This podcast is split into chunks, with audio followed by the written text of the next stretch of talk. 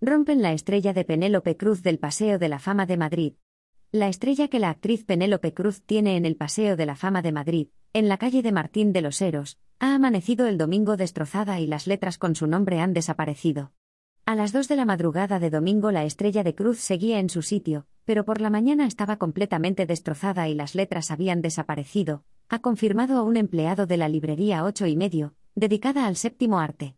Según los trabajadores de los cines que hay junto al Paseo de la Fama, son muchas las personas que acuden a hacerse fotografías con las estrellas, y se quejan del deterioro en el que se encuentran algunas de ellas.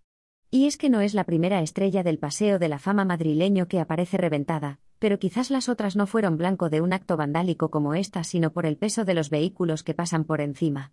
Hace una semana, el Ministerio de Cultura y Deporte otorgó el Premio Nacional de Cinematografía 2022 a Penélope Cruz por tener una trayectoria excepcional internacional, que no le ha impedido seguir manteniendo un firme vínculo con el cine español.